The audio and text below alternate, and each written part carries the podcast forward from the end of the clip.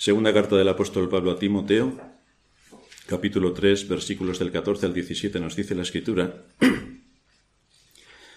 Pero persiste tú en lo que has aprendido y te persuadiste, sabiendo de quién has aprendido, y que desde la niñez has sabido las sagradas escrituras, las cuales te pueden hacer sabio para la salvación por la fe, que es en Cristo Jesús. Toda la escritura es inspirada por Dios y útil para enseñar, para redarguir, para corregir, para instruir en justicia, a fin de que el hombre de Dios sea perfecto, enteramente preparado para toda buena obra. En nuestra serie sobre la santificación, que es en la que estamos envueltos, hoy vamos a ver uno de los elementos que participan tanto de los medios públicos como de los privados en este aspecto de la santificación, y me refiero a la importancia de las Sagradas Escrituras existe una relación muy estrecha entre la santificación y la comprensión de lo que Dios nos expone por medio de su palabra. Es algo que está íntimamente unido. Al igual que tenemos que conocer las leyes de nuestro país para poder vivir tranquilos, porque si hay seguridad jurídica, sabes que supuestamente, digo el supuestamente entre comillas, con corchetes, subrayado, con colorines, supuestamente tenemos muchos derechos civiles adquiridos, de la misma manera, también tenemos que saber cuáles son las leyes que rigen en el reino de Dios y que se aplican y tenemos que observar todos los que somos creyentes. Como ciudadanos de nuestro país, tenemos el deber y la obligación de conocer nuestras leyes. Como ciudadanos del reino de los cielos, también tenemos una obligación mucho mayor de conocer las leyes que rigen en ese reino. El Señor expuso esta enseñanza de la santificación cuando en Juan 17, eh, 17 dijo, santifícalos en tu verdad, tu palabra es verdad. Todos nosotros, como hijos de Dios, ya somos santos. En otros sermones anteriores sobre esta serie ya hemos explicado lo que la santidad o el ser santo significa y la manipulación de la Iglesia de Roma con todo este asunto. Pero en, eh, resumen, santo es una persona apartada del resto de personas para servir a Dios. Ese es un santo. Todos aquellos que hemos sido llamados por Dios somos santos. Y esto se confirma no por lo que nosotros digamos, porque las palabras, como bien sabéis, se las lleva el viento, sino por cómo actuamos de acuerdo a la palabra en los contextos donde Dios nos ha puesto.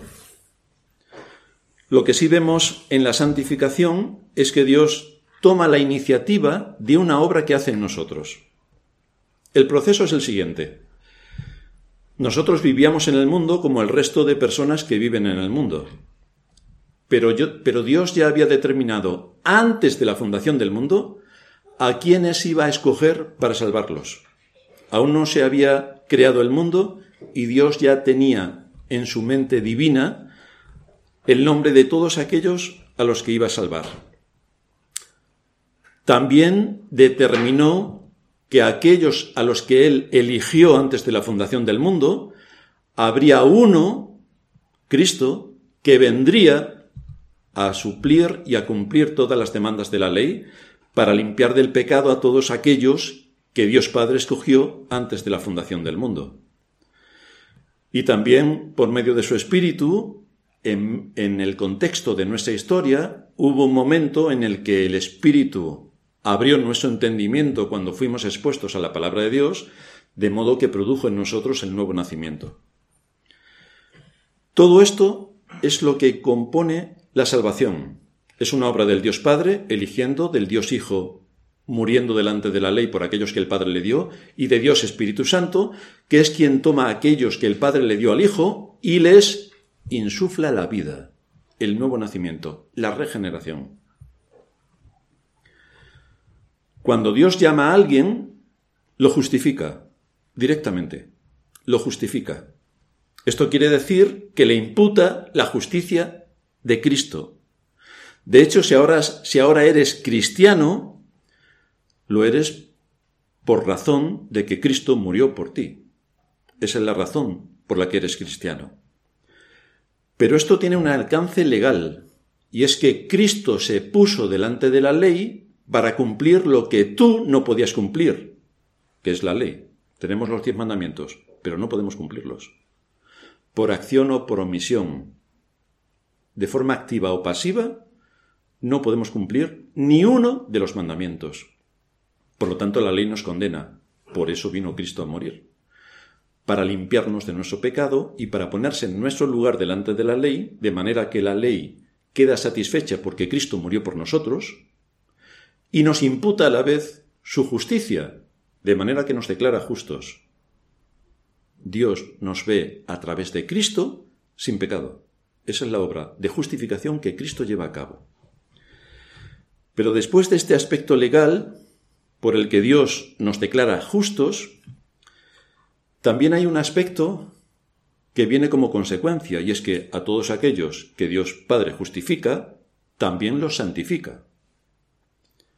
Es decir, al darnos la vida, se espera que la vida que hemos recibido por medio de su Espíritu y de su palabra produzca en nosotros aquello que se demanda de quienes han conocido a Dios. Y para eso tenemos que estudiar las escrituras, para saber qué es lo que se demanda de nosotros. Cuando un niño viene a este mundo, no sabe nada acerca de las leyes. Pero conforme va creciendo, entonces tiene que ir empapándose de cuáles son las leyes que rigen el país en el que vive, cuáles son las normas, cuáles son los principios, cómo se tiene que mover en el país en el que ha nacido. Pues esto ocurre cuando vienes a la fe.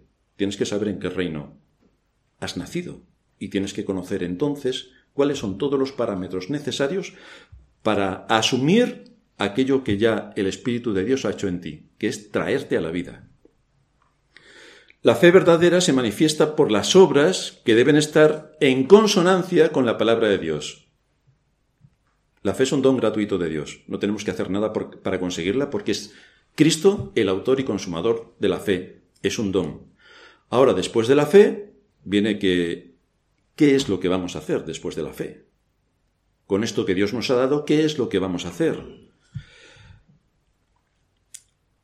Puede que haya obras sin fe, como lo hacen muchas personas en este mundo. Son a los que denominamos buenas personas. Son altruistas, son generosos, son filántropos. Hacen muchas buenas obras sin creer en Dios. Pero no existe algo así como la fe sin obras. Porque si alguien dice creer y no hay obras, es que su fe está muerta. No ha venido a la salvación no es creyente. Por eso la verdadera fe siempre lleva obras que son la evidencia y la consecuencia de lo que Dios ha hecho en el corazón de su pueblo. Y es que nos pone delante un camino por el que debemos andar. Y es por ahí por donde debemos ir.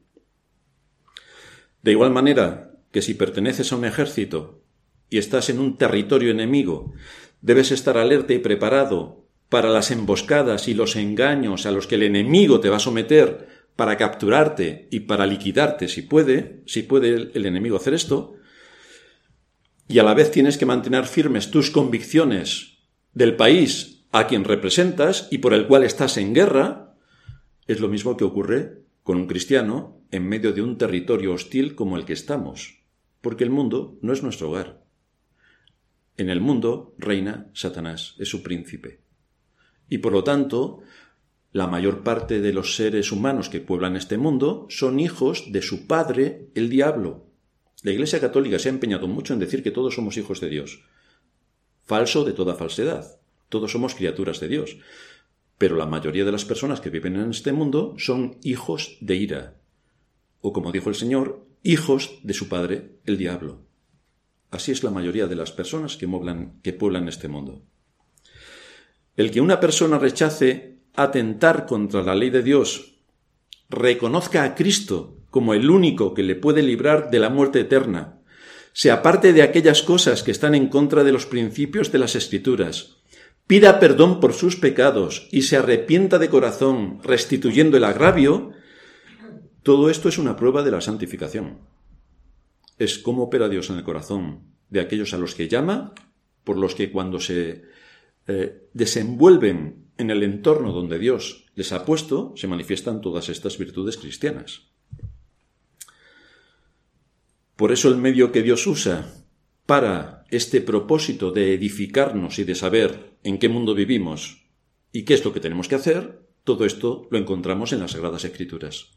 Aquí tenemos todo un arsenal extraordinario para conocer a Dios, conocer este mundo, conocernos a nosotros, saber quién es nuestro enemigo y cuáles son las armas que tenemos para combatir al enemigo.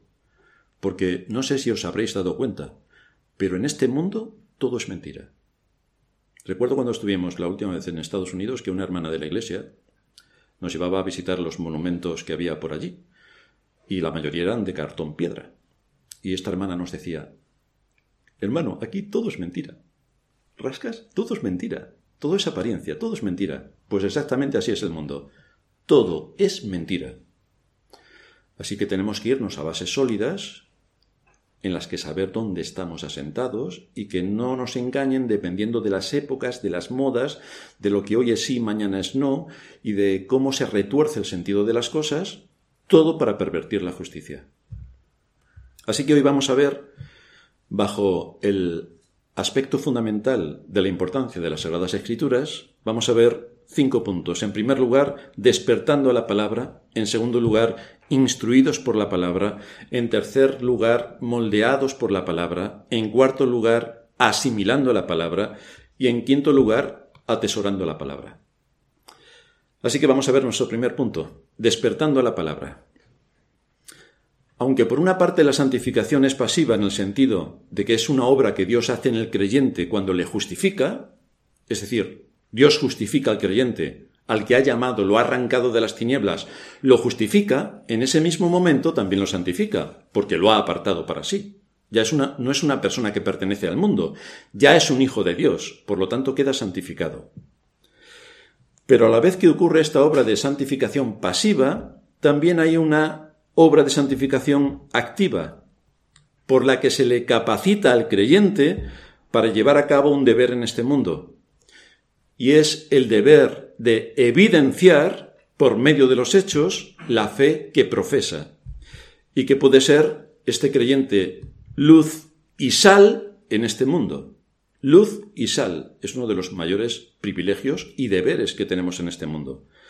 Debemos mantener vivos los distintivos cristianos y debemos discriminar la verdad de la mentira y luchar contra todo el sectarismo que en cada época toma su posición dentro de la sociedad y en el contexto donde generalmente nos vamos a mover.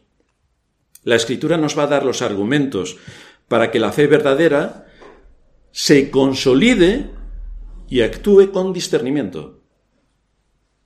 Pero tenemos que conocer cuál es cuáles son las implicaciones de la fe y dónde está nuestro fundamento para poder defender con argumentos, no solamente a los que contradicen, sino también para estar seguro de que lo que estamos haciendo y por el camino que vamos es exactamente el correcto. La escritura es luz para iluminar nuestra conciencia a fin de que actúe de acuerdo a los principios de la escritura, porque la conciencia debe ser moldeada. Lo veremos esto en otro punto. La escritura señala el engaño del mundo señala nuestro pecado y nos lleva al arrepentimiento.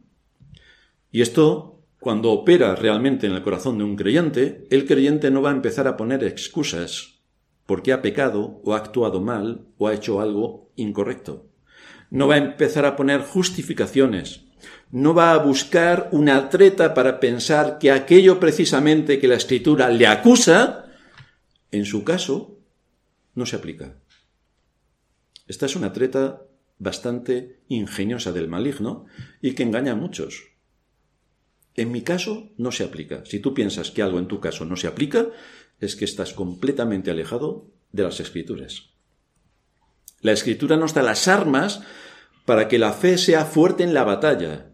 Nos va a dar argumentos para permanecer en nuestra posición. Tenemos muchos enemigos, entre ellos el gobierno civil pues tenemos que saber y conocer el gobierno civil para estar fuertes en nuestra posición y que no nos amedrenten con toda su paranoia por la que quieren someter a la población. Debemos estar fuertes mentalmente y espiritualmente para soportar todo lo que desde el gobierno civil puedan imponer. La escritura nos marca el camino del deber y también nos muestra los grandes privilegios que tenemos en Cristo. Cristo, que murió en nuestro lugar para darnos la vida eterna. Este es el extraordinario privilegio que tenemos en Cristo. Pero Él también nos ha dejado su palabra para que meditemos en ella, para que trabajemos con ella, para que nos ah, alimentemos de ella. Como respuesta a todo esto, se espera que el creyente, antes de, después de haber recibido la fe, actúe en consonancia con la fe y, actúe en los distintos ámbitos de su vida y que tome decisiones coherentes con la voluntad de Dios.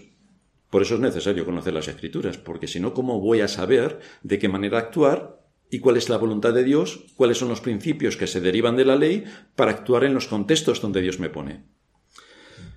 Por eso Pablo le escribe a Timoteo y le dice, mas tú, hombre de Dios, sigue la justicia, la piedad, la fe, el amor, la paciencia, la mansedumbre, es decir, equípate como un hombre para asumir los retos del mundo en el que vivimos.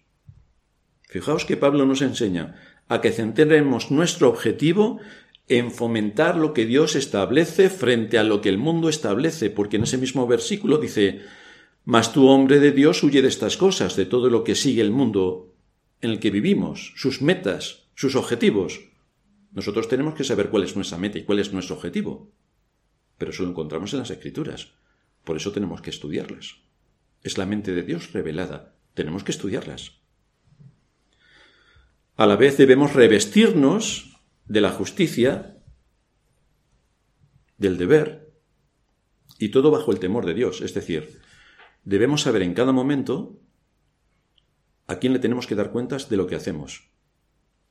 Ya sabéis que en la Reforma, en una ciudad como Suiza, que no, tiene, no tenía industrias ni absolutamente nada, todos los que fueron huyendo de la persecución de la Iglesia de Roma, que acabaron allí, especialmente en Ginebra, pusieron a trabajar sus dones para Dios en el contexto de trabajos manuales, de artesanía. Y allí hicieron uno de los eh, artilugios eh, humanos más extraordinarios, que es el reloj. Cuando uno piensa en perfección absoluta, el reloj suizo. Ahí lo tenemos, Omega, el reloj suizo, y no nos pagan por hacer publicidad. Pero el asunto es que cuando uno trabaja para Dios, no para el hombre, sabe que Dios le está observando y entonces actúa con rigor, con honor, con integridad, allí donde Dios le ha puesto. No me hace falta tener un jefe que me supervise. Es que Dios me está supervisando. Por lo tanto, todo lo que voy a hacer lo tengo que hacer con excelencia. Porque trabajo para Dios. No trabajo para el ojo humano. Trabajo para Dios. Y ahí tenemos un trabajo de excelencia como el que hicieron nuestros antepasados en la fe que acabaron en Ginebra. La justicia tiene su base, y es uno de los argumentos que nos da Pablo, o una de las prioridades que tenemos que tener en cuenta, la justicia tiene su base en la ley de Dios. Nos estamos refiriendo a los diez mandamientos. Ahí encontramos la justicia y los principios de justicia. Porque es a partir de ahí cuando nosotros podemos saber con precisión qué es lo que Dios demanda de cada uno de nosotros y cómo tenemos que pensar, cómo tenemos que amar y cómo tenemos que actuar. En los diez mandamientos y los principios que se derivan de ellos encontramos todo, absolutamente todo. Pero esto requiere, el que profundicemos en esta enseñanza, requiere que debemos guiar nuestra mente y nuestro corazón y nuestra voluntad para someternos a un estudio riguroso de las escrituras. Esto requiere una fuerte disciplina. Tenemos que disciplinarnos a nosotros mismos para el estudio de las escrituras. No podemos dejar que el corazón y sus deseos nos lleven por caminos en los cuales eh, reina el descontrol o cualquier otro asunto se impone por delante de nuestro deber de estudiar las escrituras. La disciplina se requiere. Dice el salmista, se requiere la disciplina porque el mundo en el que vivimos es el mundo. No es el parque de atracciones y todos somos buenos. No, no, no. Es el mundo. El mundo donde va a intentar por todos los medios alimentar el deseo de tu corazón, presionarte por todos los medios para que sigas sus caminos y no los caminos de Dios, es un envoltorio gigantesco y enormemente atractivo como la fruta que tomó Eva, que le resultaba atractiva a la vista, y así se muestra al mundo para que tú cojas su fruto, Pero si tú no lees las escrituras ni estudias las escrituras, no puedes saber ni conocer que aquello es un colosal engaño. Por eso dice el salmista, He aquí el impío concibió maldad, se preñó de iniquidad y dio a luz engaño. Este es el impío. Esta es la mayoría de la gente en la que vivimos. La mentira y el engaño reinan por doquier. Nosotros debemos conocer cuál es el mundo en el que vivimos para afrontar esa situación a la que nos vamos a, en la que nos vamos a involucrar. En nuestro mundo se trabaja arduamente para anular la ley de Dios, para eliminar el nombre de Dios. De todos los centros educativos se intenta barrer por completo cualquier idea de Dios, es decir, preferimos venir de un mono que de Dios. Vaya. Y como podréis observar, a nivel mundial, casi todo el mundo piensa que venimos de un mono. Que repito, no sé por qué siendo tan feminista la sociedad de nuestros días no dicen que venimos de una mona. Pues no, venimos de un mono. Venimos de un mono. En su ceguera y obsesión por derribar a Dios de su trono, el hombre ha preferido que el Dios Todopoderoso quede completamente relegado y sea una cosa para niños pequeños, un cuento, que no el Dios Todopoderoso que se manifiesta en su creación, por ejemplo.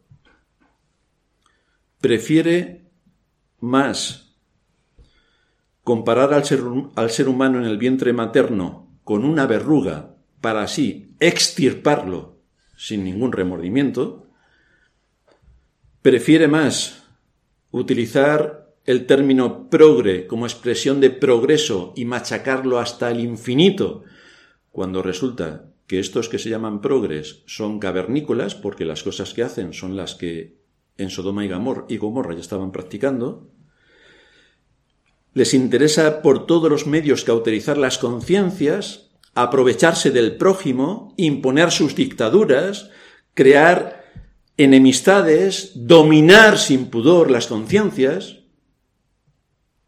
Este es el mundo en el que vivimos. Y aquí nos afrontamos. Dice el salmista también en el Salmo 58, se apartaron los impíos desde la matriz, se descarriaron hablando mentira desde que nacieron, veneno tienen como veneno de serpientes, son como el áspid sordo que cierra su oído. Ahí tenemos al ser humano de este mundo, una serpiente, como su padre. Su padre no era una serpiente, pues es exactamente lo que ellos son, serpientes. Este es el mundo en el que vivimos. Y seguimos igual a lo largo de los siglos. De la misma manera que Satanás, el Señor lo identifica con que es homicida y mentiroso, los hijos de Satanás son exactamente así. Homicidas, y no hay más que ver los millones de aborto de abortos que hay a lo largo del año, homicidas y mentirosos, ya no nos caben más palabras para las mentiras en todas las áreas, especialmente las científicas y, las educativas, que por doquier riegan sin parar. Así que al igual que un soldado se prepara y se equipa para la batalla, nosotros también tenemos el alto deber de adquirir conocimiento de las escrituras y tomar las armas que en ellas se nos muestran para combatir todo el engaño que nos rodea. Nosotros desde luego no vamos a cambiar el mundo, pero sí vamos a cambiar y podemos cambiar y debemos cambiar el entorno donde nos movemos, que es al que tenemos acceso. También tenemos que decir que adquirir conocimiento es una condición necesaria pero no suficiente. Tenemos que saber cómo tiene que ser aplicado ese conocimiento, porque si no sabemos cómo aplicar el conocimiento, estaremos perdidos. Nosotros no queremos ser muy inteligentes en el sentido de tener mucha memoria. Queremos tener conocimiento para saber cómo aplicarlo.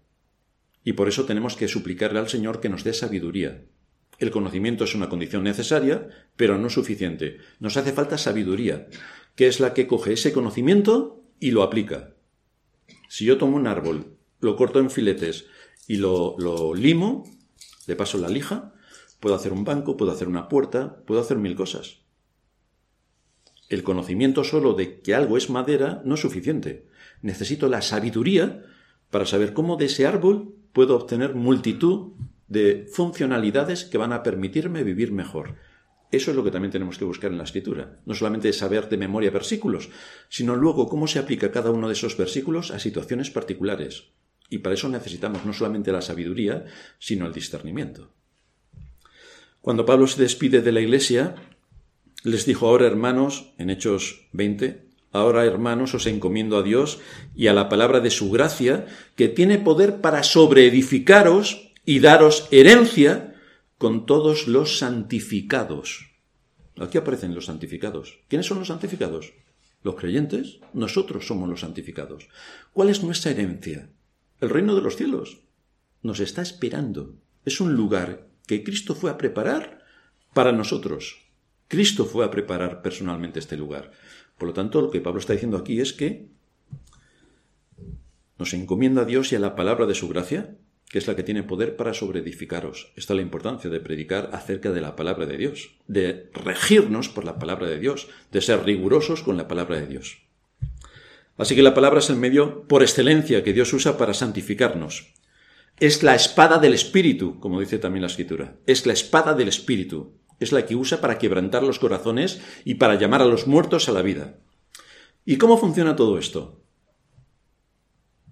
Entramos en nuestro segundo punto, instruyéndonos en la palabra. La forma en la que trabaja el Espíritu Santo la encontramos en nuestro texto. Pablo, escribiéndola a Timoteo, le dice que desde la niñez ha sabido las sagradas escrituras, las cuales le pueden hacer sabio para la salvación por la fe que es en Cristo Jesús, sabio, conocimiento, aplicación, sabiduría, para la salvación por la fe que es en Cristo Jesús. Toda la escritura es inspirada por Dios esto es una verdad tautológica absoluta. Toda la escritura es inspirada por Dios y útil para enseñar, para redarguir, para corregir, para instruir en justicia, a fin de que el hombre de Dios sea perfecto. Perfecto no en el sentido de que no va a tener pecado, sino perfecto en el sentido de que va a saber aplicar las escrituras a su entorno natural, a su trabajo, a su familia, a sus amigos, a la iglesia. Perfecto en ese sentido. Si la fe viene por el oír y el oír por la palabra de Dios, esto quiere decir que Dios habla a través de la escritura para capacitarnos y que obtengamos todos los recursos que son necesarios para que ni nuestro corazón, que es engañoso, ni este mundo nos engañe.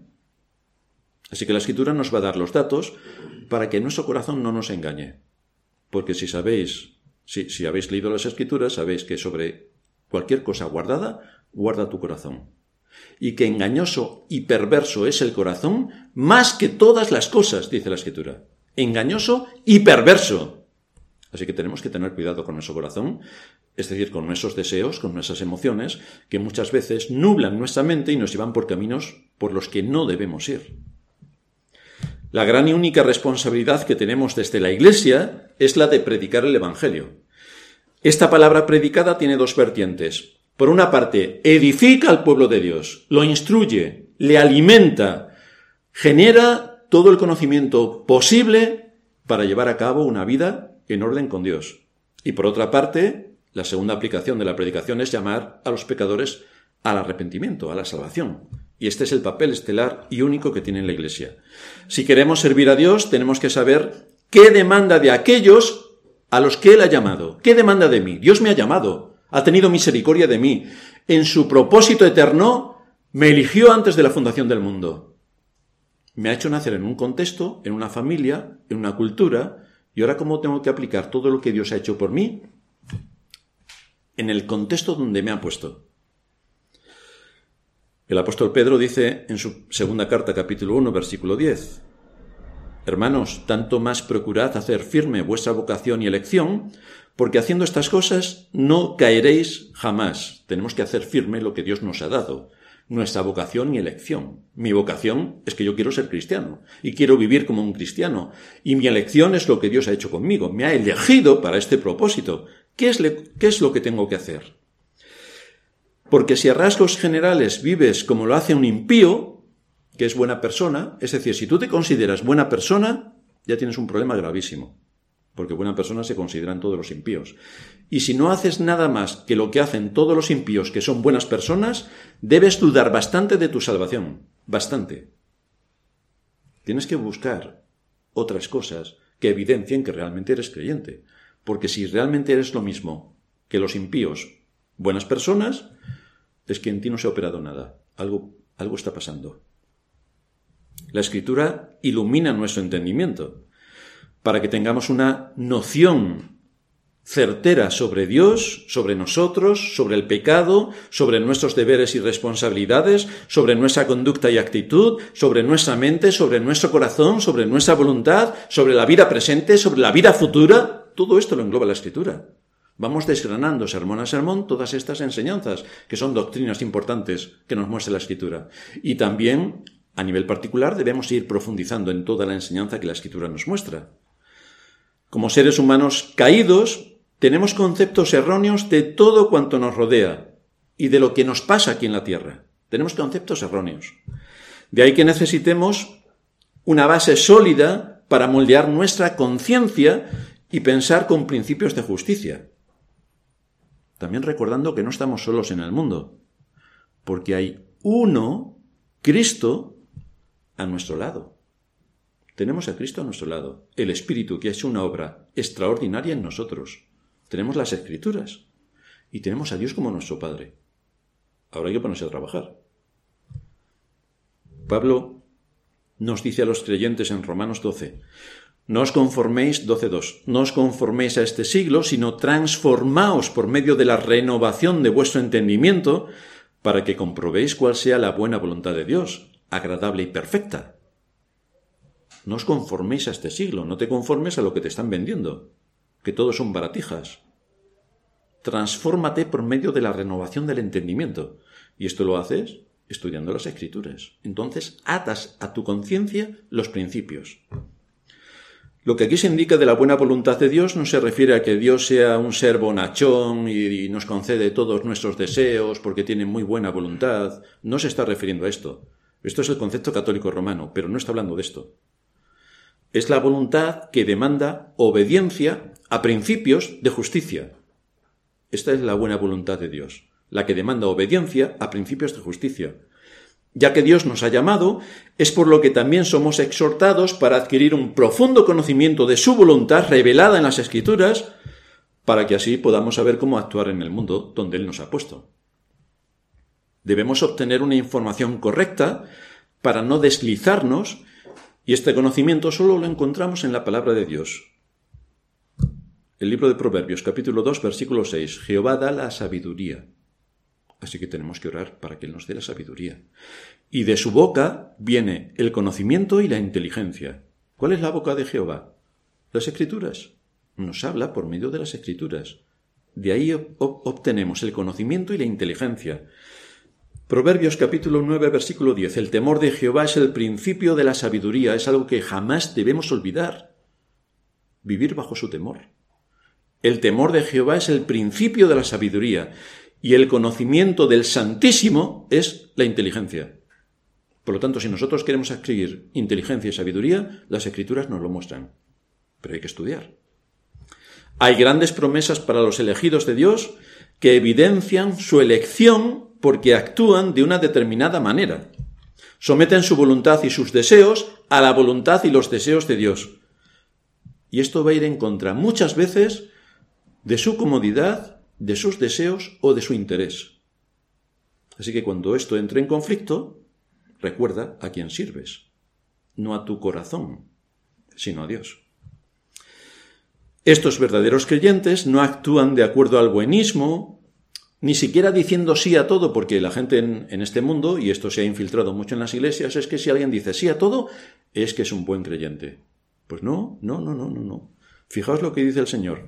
Hay de vosotros cuando todos los hombres hablen bien de vosotros. Porque así hacían sus padres con los falsos profetas. Así que si en todo hablan bien de ti, es que tienes un problema. No es que uno quiera delinquir a propósito, pero si tú andas de acuerdo a la ley de Dios, verás la multitud de conflictos a los que te expones. Solo por andar de acuerdo a los principios de justicia y servir a Dios. Verás la que te viene encima. Tenemos que guardar el testimonio, pero no a costa de transgredir la ley. Y una falta de sabiduría le lleva a muchas personas a querer ser buenistas y entonces caen en los lazos de Satanás. Por ejemplo,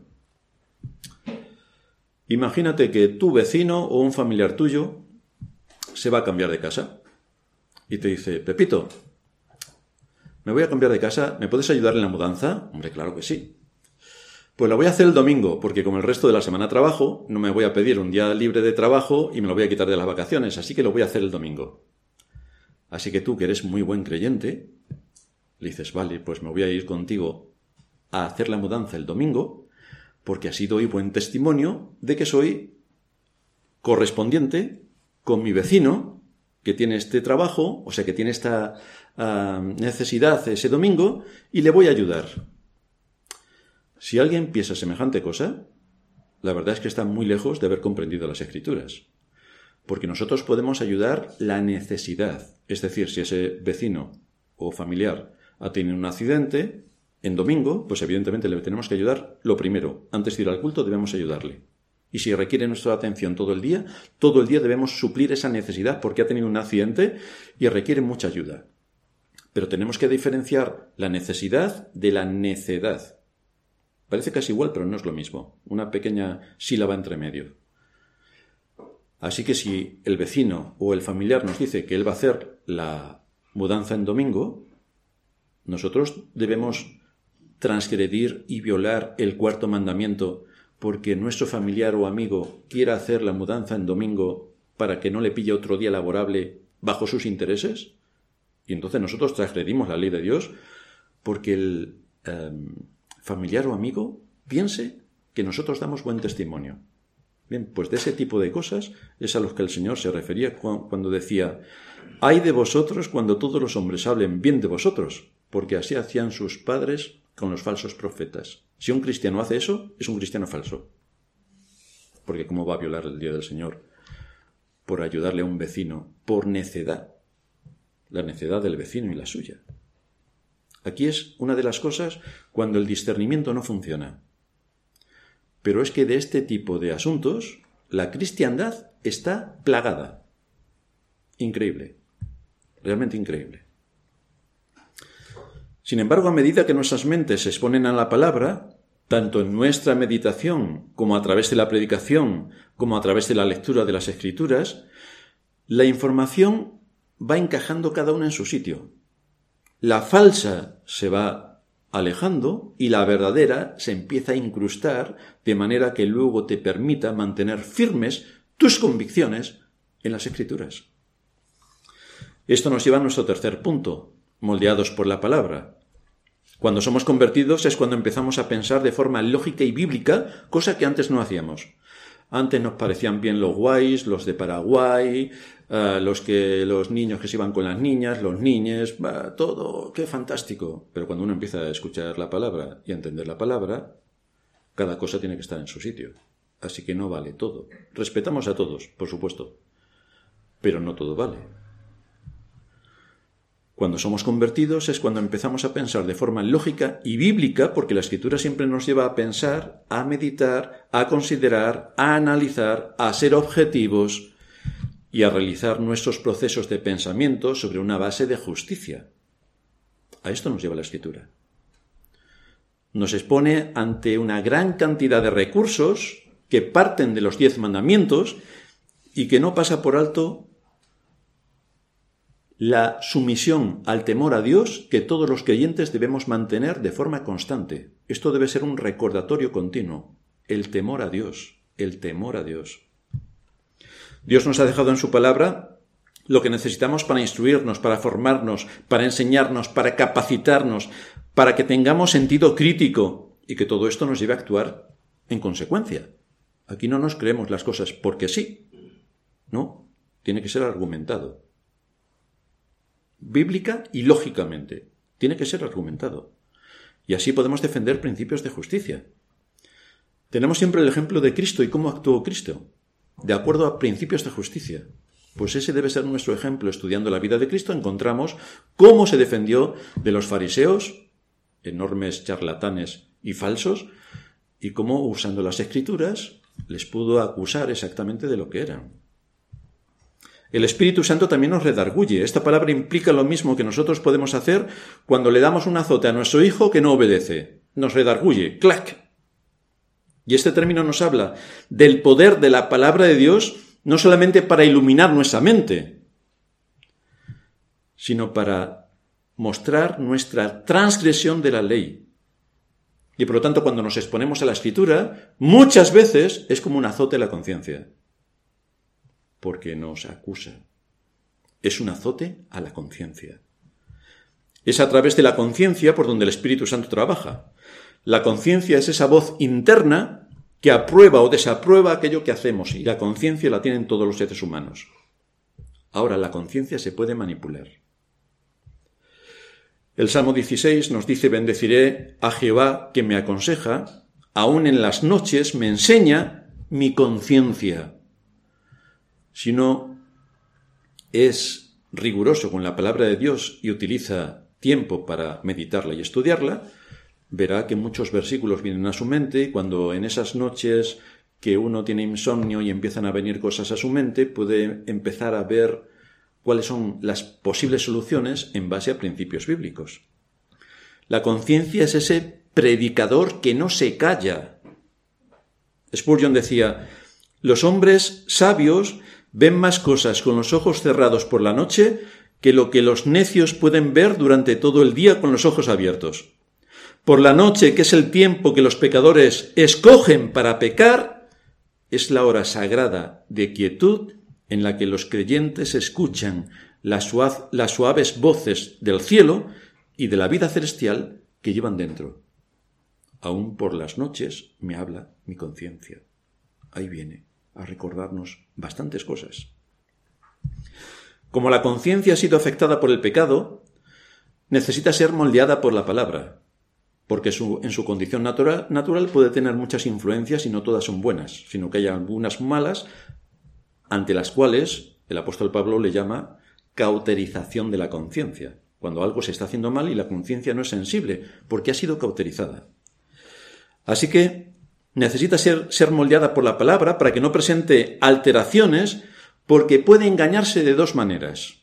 La conciencia puede engañarse de dos maneras. A veces nos sentimos mal haciendo cosas que no están mal, simplemente porque tenemos una información incorrecta. Por ejemplo, los judíos se sentían extraordinariamente mal una vez siendo convertidos, especialmente en las iglesias mixtas, porque los gentiles no se circuncidaban. Eso era horrible. Su conciencia les acusaba enormemente de estar con gente que no era circuncisa.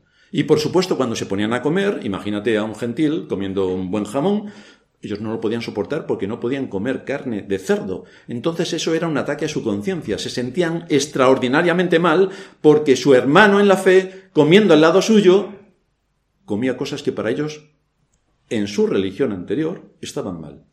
Entonces la conciencia actuaba de una manera incorrecta no tenía toda la información precisa para que la conciencia se sujetase a la palabra, sino que influía un aspecto cultural. Por otro lado, una persona se puede sentir bien cometiendo algún atentado contra la ley de Dios o contra los principios, y se puede sentir tan ricamente. Por ejemplo, uno se puede poner a comer y no parar. En nuestra sociedad está bien. Comer Vas a casa de uno, te inflas a comer, vas a casa del otro, te más comida, vas a casa del otro, más comida. ya, te sale la comida por las orejas, pero algunas personas, aparte de eso, es que también en su casa comen, comen más. Entonces están todo el día comiendo. La gente asume que si no engordas, si engordas sí, porque, oh, pero si no engordas, tú puedes comer hasta reventar, si no engordas. Y los que comen mucho, pero no engordan, siguen comiendo según sus deseos, pero no caen en la cuenta de que esto es un terrible pecado de dominio propio, que se llama glotonería y que está indicado por la escritura. La gente dice, uy, si alguien se emborracha, si, come, si bebe mucho vino, eso está mal. Si uh, snifa mucho, está mal. Si fuma mucho, está mal. Pero si come mucho, no. Pues es igual es igual. También es pecado. ¿Y por qué no tiene ninguna carga la persona que come mucho? porque la conciencia está descansando sobre bases falsas, ya que nuestra sociedad ve bien que comas mucho, si no engordas. Siempre ocurre cuando la cultura está por encima de la escritura. Y entonces la conciencia no funciona correctamente. Ahí tenemos el problema. Pero según la escritura, cualquier deseo desordenado es un pecado, y comer a todas horas y sin límite es un pecado. Por eso decía antes que puede ser la bebida, puede ser el ocio sin control y puede ser la comida. Un pecado que la escritura identifica como glotonería. El glotón continúa ingiriendo alimentos sin tener hambre, simplemente por placer, por capricho, porque le gusta comer. Hombre, a mí me gusta volar, pero tienes que tener tus límites. Dice el Señor en Lucas 21, mirad también por vosotros mismos que vuestros corazones no se carguen de glotonería. Así que está dando una buena advertencia para el tema de la comida. Una de las acusaciones severas que Pablo tuvo en mente contra los cretenses eran siempre mentirosos, malas bestias y glotones ociosos. Así que ese era un síntoma de que debían ser reprendidos duramente por sus pastores. Es lo que Pablo le está diciendo a Tito. Tito, la iglesia que estás pastoreando en Creta tiene estas dificultades. Y es que asimila la cultura en la que vive. Por lo tanto, repréndelos duramente para que sean sanos en la fe. Y la reprensión tenía que ver con que eran mentirosos, malas bestias y glotones. No podemos aceptar que se puede comer sin control siempre que no engordes, porque es un pecado grave todo aquello que se haga sin control. La conciencia no acusará porque la sociedad no lo ve mal, pero la escritura sí. La escritura sí. Por eso tenemos que estudiar las escrituras para saber qué es lo que Dios demanda de nosotros. No es qué es lo que la sociedad demanda de nosotros, sino qué es lo que Dios demanda de nosotros. La palabra, de Dios es útil para corregirnos. Nos dice que vamos por el camino incorrecto y nos muestra el camino por el que tenemos que andar. Por eso el Salmo 23, conocido por todos los creyentes, en lugares de delicados pastos me hará descansar, junto a aguas de reposo me pastoreará, confortará mi alma, me guiará por sendas de justicia por amor de su nombre. Esto es lo que Dios hace a través de su palabra y con su espíritu.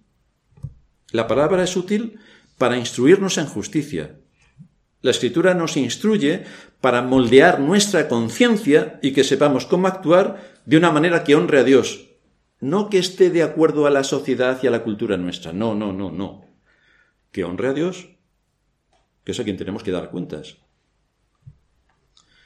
Por eso dice nuestra confesión de fe, todo el consejo de Dios tocante a todas las cosas necesarias para su propia gloria, para la salvación, la fe y la vida del hombre, está expresamente expuesto o implícitamente revelado en las escrituras. En las escrituras. La palabra de Dios no tiene el propósito de enseñarnos matemáticas, ni biología, ni cómo debemos construir una casa, ni cómo hacer un software que encienda las luces automáticamente. No. Pero sí nos enseña cómo podemos actuar cuando hacemos todas esas cosas. Y el propósito es honrar a Dios con todo lo que hagamos. Uno tiene que ser íntegro, tiene que ser honesto, tiene que honrar a sus padres, tiene que honrar a Dios, tiene que cumplir con su deber, tiene que hacer lo que se espera lícitamente de él, no debe hurtar. La gente dice, yo no hurto. ¿No debes hurtar el tiempo que le debes a Dios? ¿No debes hurtarle su tiempo? ¿No debes hurtar tiempo en el trabajo, ni escaquearte? Debes cumplir tus obligaciones. De todo esto nos habla la Escritura. Sé responsable y diligente. Mantén en tu lugar los distintivos cristianos.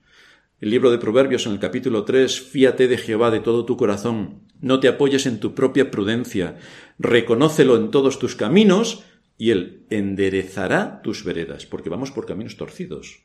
Cuando nos exponemos a la palabra de Dios, tenemos el camino recto. Si Dios nos ha dejado su revelación para saber cómo nos debemos de dirigir en nuestra vida, es porque no se fía de nosotros. Nada. Por eso nos advierte para que nos fiemos de Él, no de nosotros, de Él. En cuarto lugar, asimilando la palabra. Así como los alimentos que comemos contribuyen a darnos fuerza y energía, de la misma manera las escrituras nos aportan fuerza y energía, nos alimentan, nos nutren, nos capacitan. Dice el salmista, con todo mi corazón te he buscado, en el Salmo 119, no me dejes desviarme de tus mandamientos, en mi corazón he guardado tus dichos, ¿Con qué propósito? Para no pecar contra ti. Para no pecar contra Dios tenemos que conocer cuál es la voluntad de Dios. Si no, ¿cómo sabré si estoy pecando o no, si desconozco las escrituras? ¿Me viene por ciencia infusa? ¿O Dios ha establecido un método para adquirir conocimiento que es que hay que estudiar? Pero no se trata solo de apartar un rato al día para leer la palabra de Dios, ni tampoco para aprenderla de memoria exclusivamente. Esto es una condición también necesaria, pero no suficiente. Tenemos que amar la escritura. Es la palabra de Dios. Es la palabra de nuestro Padre. Se está dirigiendo a nosotros. Tenemos que amar la escritura. El mayor problema que nos podemos encontrar cuando nos disponemos a estudiar las escrituras o a exponernos a un sermón es que no podamos conectar lo que se expone o lo que nos enseña la escritura con nuestra situación particular. Este es un problema extraordinario. Pero fijaos, es imposible que un creyente se exponga a la predicación de la palabra y a las advertencias y a las exhortaciones que salen desde el púlpito y haga exactamente lo contrario. Si eso ocurre, es que tal persona no es creyente. Porque es imposible que uno tenga el Espíritu de Dios que le ha llamado a la salvación, que tenga su palabra, que tenga la guía pastoral, que tenga toda la información necesaria para saber cómo debe andar y ande en sentido opuesto. Aquí pasa algo. Y el algo que pasa es que esa persona está muy lejos de la verdad. Nuestra capacidad de reflexión y de meditación son el aparato digestivo de nuestra alma. Tenemos que engullir la palabra. Tenemos que deleitarnos en la palabra. Leemos la escritura o escuchamos un sermón, pero a esto le debemos añadir la necesidad de meditar, tanto en la lectura como en la predicación que hemos escuchado. Si no meditamos, eh, no estamos digiriendo la palabra. Y si no digerimos la palabra, no nos alimenta. Por eso nos podemos exponer a un sermón, cuando salgamos de aquí ya no nos acordamos, luego no lo repasamos, no ha servido de nada el día del Señor que hemos estado juntamente con nuestros hermanos para adorar su nombre y para recibir su palabra. Si luego no meditamos en la palabra, hemos perdido el tiempo. A menos que amemos la palabra de Dios para someternos a ella, no puede actuar en la santificación. No actúa. Y si no actúa en la santificación, estamos más que muertos. En quinto lugar, atesorando la palabra. Vamos a terminar dando algunos principios para saber cómo podemos atesorar la palabra de Dios. El primero, que debes leerla diariamente. Voy a hacer una pregunta que cada uno debe responder para sí. Durante esta última semana, ¿cuántos días has leído la palabra?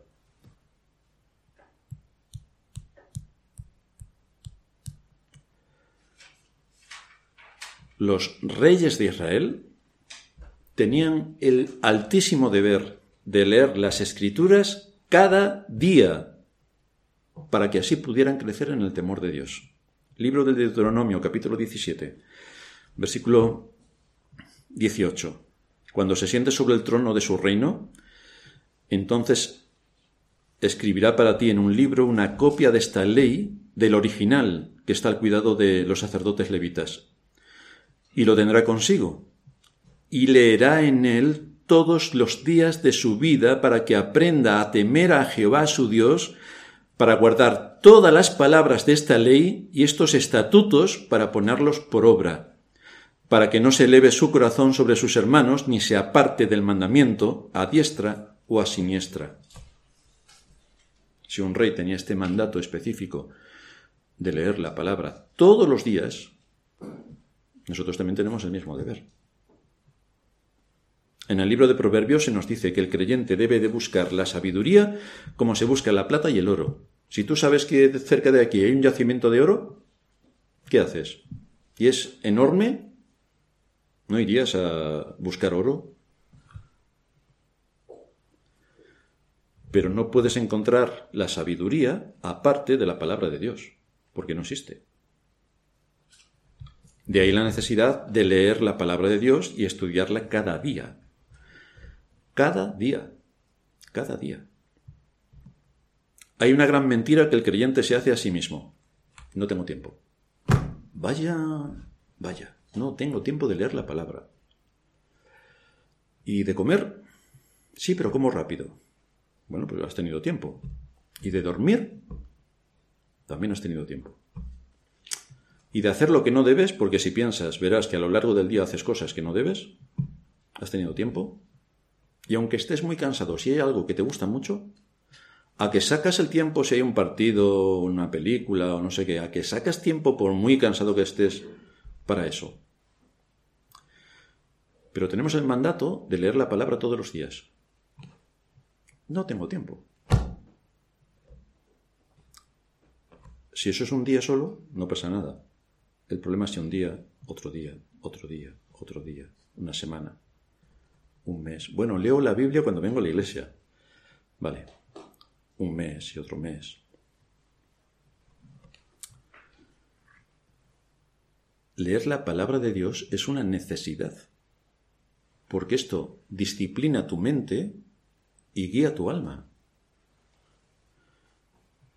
Para ser bastante explícito, no puede pasar un solo día sin que leas la palabra. No puede pasar un solo día sin que leas la palabra. Sea cual sea el tiempo del que dispongas, aparta ese tiempo específico para dedicarle a la, a la lectura de la palabra lo necesario. ¿Os acordáis de Daniel?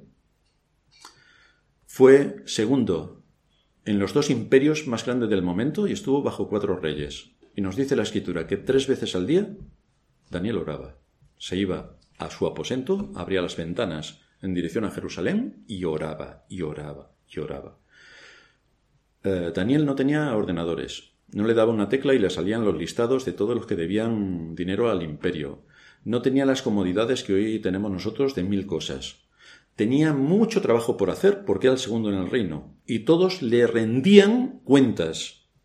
Y a pesar del extraordinario trabajo de dirigir un imperio, Daniel sacaba tres veces al día momentos para orar.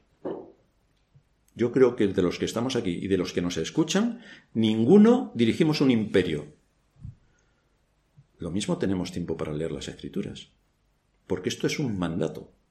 No es una opción de si tienes tiempo o no tienes tiempo, te apetece, no te apetece, te gusta, no te gusta. ¿Tú eres creyente? Tienes que leer las escrituras. Porque si eres un ser humano, todos los días tienes que comer y beber. Ahora, si eres una piedra, no necesitas ni comer ni beber. Si eres un creyente, necesitas las escrituras, leerlas todos los días. Si eres una piedra, no lo necesitas. Así que esto debe funcionar en tu mente para saber si eres una piedra o eres un creyente. Esto es lo que te debes preguntar. Dios en su sabiduría infinita ha creado el día con 24 horas. Tenemos 8 horas para dormir, en nuestro contexto cultural 8 horas para trabajar y 8 horas para descansar. En 24 horas no tienes tiempo para leer la escritura. Tú mismo puedes llegar a la conclusión que yo estoy llegando. En segundo lugar, debes leerla reverentemente. Debes considerar lo que vas a hacer. Se trata de la palabra de Dios, lo que Él ha dejado para ti en su misericordia. Ha dejado la palabra de Dios para ti. La ha dejado para todo el mundo, sí, sí. La ha dejado para ti. Se trata de la voluntad del Rey de Reyes y Señor de Señores, que en su misericordia la pone delante de ti, cosa que en muchos siglos no estuvo al alcance de la mayoría de la cristiandad. Hoy la tenemos todos. No la leas como leerías cualquier otro libro, porque es Dios que te está hablando. Dios te está hablando. Deuteronomio 32, a partir del 46. Aplicad vuestro corazón a todas las palabras que yo os testifico hoy, para que las mandéis a vuestros hijos, a fin de que cuidéis de cumplir todas las palabras de esta ley, porque no es cosa vana, es vuestra vida. Así que no es algo trivial lo que hacemos cuando abrimos las escrituras. Es nuestra vida. Es un asunto de vida o muerte. Así que no es para tomárselo a la ligera. Algún día vas a ser juzgado por lo que dice este libro. Así que lo deberíamos tener todos en cuenta. La palabra de Dios es un tesoro. Muchos hombres tuvieron que sacrificarse para que hoy tengamos la Biblia en nuestras manos. La Iglesia de Roma persiguió a los traductores y persiguió a los que tenían una Biblia en su, en su posesión y los ejecutó. Seguro que tenían algún valor las Biblias. Y hoy todo el mundo tiene Biblia. Pero si no la lees, es igual que lo que pasaba en la Edad Media. No había ninguna Biblia y nadie podía leerla. Hoy todos tenemos Biblia y nadie la lee. Pero tú eres creyente. ¿Cómo puede pasar un día sin que leas la escritura? ¿De verdad? En tercer lugar, debes leerla reflexivamente. Si vas a, pasar, si vas a sacar algún provecho, debes entenderla. Debes centrar tu mente en lo que estás leyendo. Por lo tanto, cuando apartes el tiempo para leer la escritura, no estés viendo la tele a la vez, los niños por ahí corriendo y en medio del parque que hay 27 ruidos por todos sitios. Entra en tu aposento, cierra la puerta, aprovecha la quietud para leer y orar. Esto es algo íntimo. Asegúrate de tener un horario tranquilo. Cuando hacemos el esfuerzo de leer la escritura de esta manera, el Espíritu Santo ilumina nuestro entendimiento. Se lo dice Pablo a Timoteo, considera lo que digo, y el Señor te dé entendimiento en todo. Pero hay que ser disciplinado. El Señor siempre nos va a hablar a través de su palabra, pero busca el contexto adecuado para que el Señor revele su voluntad y te ayude, te guíe, te edifique, te alimente. Debes leerla con detenimiento y estudiando las conexiones a las que te lleva la misma palabra porque esa misma palabra es para ti. El Señor dice, no solo de pan vivirá el hombre, sino de toda palabra que sale de la boca de Dios. Cuando leas la escritura y te encuentres con una advertencia, es una advertencia que se dirige a ti. Cuando encuentres un deber, es un deber que se dirige a ti. Cuando encuentres una promesa, de las promesas que son para el pueblo de Dios, es para ti. Toma esa promesa para ti. Así entenderás las palabras del salmista que decía en el Salmo 119, cuán dulces son a mi paladar tus palabras, más que la miel a mi boca. De tus mandamientos he adquirido inteligencia, por tanto he aborrecido todo camino de mentira.